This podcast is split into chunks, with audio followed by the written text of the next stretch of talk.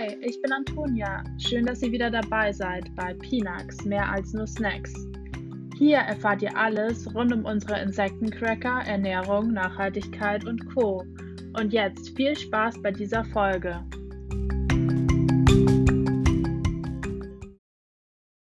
Heute geht es um das Thema Ekel im Allgemeinen und Ekel vor Insekten als Nahrungsmittel im Speziellen. Zunächst einmal werde ich darauf eingehen, was ist Ekel überhaupt, dann wie entsteht Ekel und warum finden wir es überhaupt eklig, Insekten zu essen. Ähm, ja, und dann äh, schaue ich mir noch die psychologischen Mechanismen an, die hinter Ekel stecken und äh, wie sich Ekel psychologisch erklären lässt. Und schließlich gehe ich noch auf, darauf ein, wie sich Ekel überwinden lässt. Viel Spaß bei dieser Folge. Was ist Ekel? Ekel ist eine starke Abneigung, die oft auch mit körperlichen Symptomen einhergeht. Das kann beispielsweise Übelkeit sein, Schweißausbrüche oder im Extremfall sogar Ohnmacht. Deswegen ähm, ist Ekel auch mit dem Würge- und Brechreflex eng verbunden. Sich ekeln können, diese Fähigkeit ist angeboren, aber die Reaktion auf die, diese Ekelerfahrung, die wird erst im Laufe der Zeit erlernt. Bei Kleinkindern äh, kennt man es ja, die stecken sich alles Mögliche in den Mund, wovor sich erwachsene Menschen ekeln würden, beispielsweise Würmer oder im Extremfall auch Kot etc.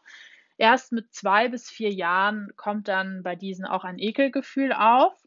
Charles Darwin ähm, hat Ekel als eine kommunikative Geste gedeutet, ähm, die uns hilft, anderen vor potenziellen Gefahren zu warnen. Das äh, für Ekel zuständige Gehirnareal ist das limbische System. Dort sind auch zwei äh, allseits bekannte Strukturen, nämlich die sogenannte Amygdala und die Insula. Die Amygdala, die wird in der Öffentlichkeit oft mit äh, Angst assoziiert, ähm, aber sowohl die Amygdala und auch die Insula und das gesamte Netzwerk, ähm, in das sie eingebunden sind, die sind allgemein mit negativen Gefühlen oder überhaupt Emotionen assoziiert und ähm, somit ist vor allem auch die Insula bei Ekel aktiviert. Kommen wir nun zu der Frage, wie entsteht Ekel?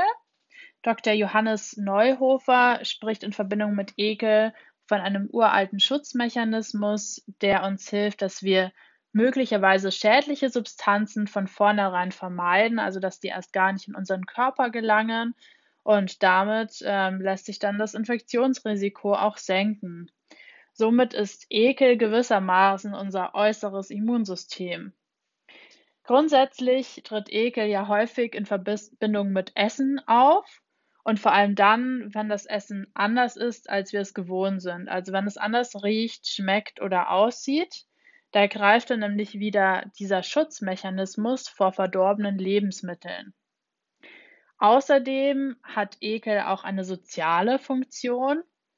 Er hilft nämlich, ähm, uns in die Gemeinschaft einzufügen und uns vor Anschlussproblemen zu bewahren, weil wir damit eine gewisse Norm haben, von der wir nicht abweichen, weil es bestimmte Dinge gibt, vor denen sich allgemein viele Leute ekeln und vor anderen nicht. Und wenn wir uns eben vor bestimmten Dingen nicht ekeln, vor denen sich andere Leute ekeln, dann könnte das als komisch empfunden werden von diesen anderen Leuten und wir haben möglicherweise Anschlussprobleme. Außerdem tritt auch das Gesetz der Ähnlichkeit in Verbindung mit Ekel auf. Das bedeutet, alles, was so ähnlich aussieht wie der Ekelauslöser, wird dann auch als eklig empfunden. Wenn man zum Beispiel jetzt aus einem Hundenapf sein Essen zu sich nehmen würde, dann würden das einige bestimmt als eklig empfinden, weil man ja immer diese, äh, dieses Bild vor Augen hat, dass ja normalerweise nur Hunde aus Hundenäpfen fressen, aber normalerweise keine Menschen ihr Essen daraus ähm, zu sich nehmen. Ekel vor Insekten als Nahrungsmittel ist also eine logische Konsequenz aus dem, was ich vorher erwähnt habe. Man kann auch feststellen, dass Ekelauslöser sich in den verschiedenen Kulturen unterscheiden. So ist es beispielsweise im asiatischen Raum und bei den Aborigines in Australien weit verbreitet, Insekten zu essen, aber bei uns im europäischen Raum eher ungewöhnlich. Generell ist es auch so, dass es sich ähm, zeitlich unterscheidet. Früher war es auch noch anerkannter, Insekten zu essen. Also zum Beispiel vielleicht im Mittelalter und dann, ähm, je stärker zivilisiert wir geworden sind, äh, desto mehr hat sich der Ekelauslöser auch entwickelt und wir haben uns dann letztendlich auch vor Insekten als Nahrungsmittel geekelt. Jetzt ist es ja so, dass wir Insekten aufgrund ihres ähm, hervorragenden Nährstoffprofils und auch des Welthunger- oder Weltversorgungsproblems mit wichtigen Nährstoffen äh, langfristig eben auch dann Insekten erwägen, in unseren Speiseplan einzubauen und deswegen verstärktes Interesse an diesen Nahrungsmitteln haben.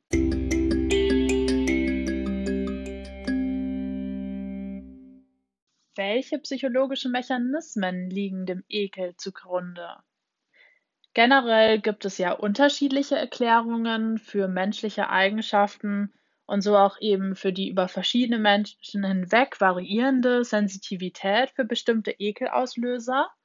Da gibt es einmal die genetischen Dispositionen, also erbliche Grundlagen für Persönlichkeitseigenschaften und Umwelteinflüsse. Darunter fallen dann beispielsweise die Erziehung durch die Eltern, Einflüsse aus der Peer Group und auch Erfahrungen, die man im Laufe des Lebens macht. So, jetzt gehe ich mal spezifischer auf bestimmte psychologische Mechanismen ein. Da gibt es zum einen das Lernen am Modell nach Albert Bandura, das sogenannte Bobo-Doll-Paradigma. Die Bobo-Doll ist eine Puppe, die ähm, Erwachsenen bzw. Eltern von Kindern eben in einem Raum gegeben wurde und die Erwachsenen, die haben dann aggressive Verhaltensweisen gegenüber dieser Puppe gezeigt und wurden dabei aufgenommen per Video und dieses Video haben dann die Kinder gesehen und die Kinder haben dann diese aggressiven Verhaltensweisen, die sie beobachten konnten, in ihr Verhaltensrepertoire aufgenommen. Daraus lässt sich ableiten, dass Kinder sich den Ekel vor Insekten als Nahrungsmittel vor allem auch von ihren Eltern und anderen Personen in ihrem näheren Umfeld abschauen und das Verhalten eben kopieren. Ein weiterer Mechanismus ist dann die operante Konditionierung. Das funktioniert über Belohnung und Bestrafung.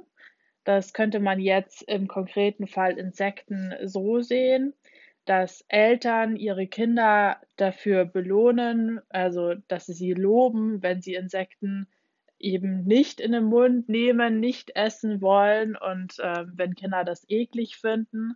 Und dadurch wird dieses Verhalten immer mehr gefördert und sie eben bestrafen, wenn sie sich eben den Regenwurm oder die Schnecke in den Mund stecken und die essen wollen und sagen, i, das ist doch total ekelhaft, das könnt ihr doch nicht tun und sie dadurch eben tadeln und die Kinder dann dieses Verhaltensmuster immer mehr erlernen.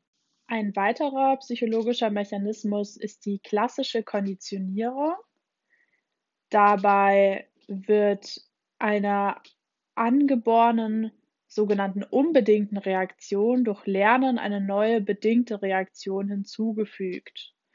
Das kann dann in unserem speziellen Fall Insekten als Nahrungsmittel so aussehen, dass äh, Insektenessen in am Anfang nicht als ekelhaft wahrgenommen oder empfunden wird und dann durch die Umwelt eben dazugelernt wird, dass Insektenessen ja ekelhaft ist und dadurch eben mit der Zeit gelernt wird, dass Insektenessen Ekel hervorruft, eine Ekelreaktion hervorruft und man dann immer, wenn man Insekten isst oder damit konfrontiert wird, mit Insekten als Nahrungsmittel, erst einmal Ekel empfindet. Abschließend stellt sich jetzt noch die Frage, wie überwinden wir denn diesen Ekel, wenn wir es wirklich wollen? So, da würde ich sagen, ein erster Schritt ist, sich dieser psychologischen Mechanismen erst einmal bewusst zu werden. Und sobald ich dieses Bewusstsein entwickelt habe, kann ich auch neue Assoziationen schaffen. Also ich kann mir sagen, wenn ich Insekten sehe, hm, das ist doch was Gutes, es hat äh, ein gutes Nährstoffprofil, das schmeckt mir vielleicht sogar sehr lecker. Äh, also ich kann dann auch diese Muster durchbrechen, diese Lernmuster und neue schaffen. Und wenn ich mich dann sozusagen umkonditioniere, dann empfinde ich auch nicht mehr diesen Ekel. Äh, das ist natürlich ein längerer Prozess. Das kann man nicht von einem aufs andere Mal machen, aber es ist auf jeden Fall möglich. Ein zweiter Punkt ist, dass man das eigene Urteil wie in so vielen Dingen nicht abhängig machen sollte von anderen Menschen. Man sollte in sich selbst reinfühlen und sich sagen, schmeckt mir das wirklich nicht oder finde ich das vielleicht sogar besonders lecker und denke nur, dass es mir nicht schmeckt, weil andere Leute mir das rückmelden. So kann es ja zum Beispiel auch sein, dass manche Leute ein Brot mit Butter und Nutella sehr ekelhaft finden auf den ersten äh, äh, Eindruck, aber dann eben das mal probieren und dann herausfinden, oh nein, es schmeckt mir vielleicht doch. Deswegen kann ich generell sagen, ich allein bestimme, was mir schmeckt und was nicht und nicht irgendwelche Lernmuster, die ich im Leben, im Laufe meines Lebens ähm, dazu gewonnen habe, sondern nur ich selbst. Also wenn du Lust hast, Insekten zu probieren, dann mach es einfach und du wirst auch sehen, sobald ähm, du dich allein auf deine Einstellung fokussierst und die anderen Dinge ausblendest, wird es auch schon leichter und der Ekel wird irgendwann wegfallen. Wenn es dir jetzt schwer fällt, diese Ekelprägung, nenne ich es jetzt einfach mal, fürs Erste zu überwinden, du aber es trotzdem ausprobieren willst, dann helfen Einstiegsprodukte wie zum Beispiel unsere Insektencracker, unsere Peanuts, bei denen keine Insekten sichtbar sind.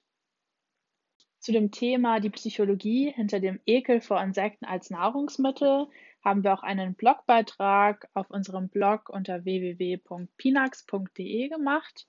Und mehr Infos zu meinen Quellen für diesen Beitrag findest du in den Show Notes verlinkt.